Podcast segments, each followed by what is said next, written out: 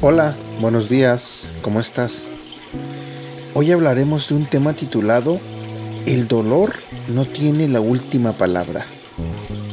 La Biblia nos dice en el libro de Salmo capítulo 73, versículo 26, Podrán desfallecer mi cuerpo y mi espíritu, pero Dios fortalece mi corazón. Él es mi herencia eterna. El dolor puede causar una devastación que es debilitante. El dolor puede ser tan profundo que se siente como si tu corazón estuviera fallando. Desafortunadamente, en este lado de la eternidad, experimentaremos pérdidas casi insoportables. La buena noticia es que Dios puede hacer algo bueno en tu vida durante estas estaciones dolorosas. Para empezar, Dios usa tu dolor para llamar tu atención y renovar tu enfoque. Cuando el dolor te sacude, buscarás algo sólido, algo confiable e inmutable para pararte. Tu Padre Celestial es el único que puede proporcionar una base estable en tiempos de pérdida e incertidumbre. Fuiste creado para pararte en Él y en nadie más. Él es tu roca y tu fortaleza. Dios también usa el dolor para construir tu confianza en su capacidad de hacer lo que solo Él puede hacer, sacar lo bueno de lo malo.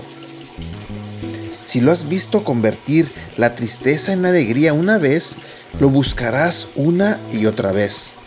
Si pones tu esperanza en Dios, Él promete no desperdiciar una pizca de tu dolor.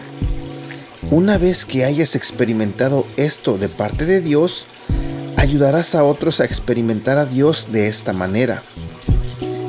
El dolor no solo te ayuda a concentrarte en Dios y a confiar en sus promesas, sino que te prepara para la eternidad.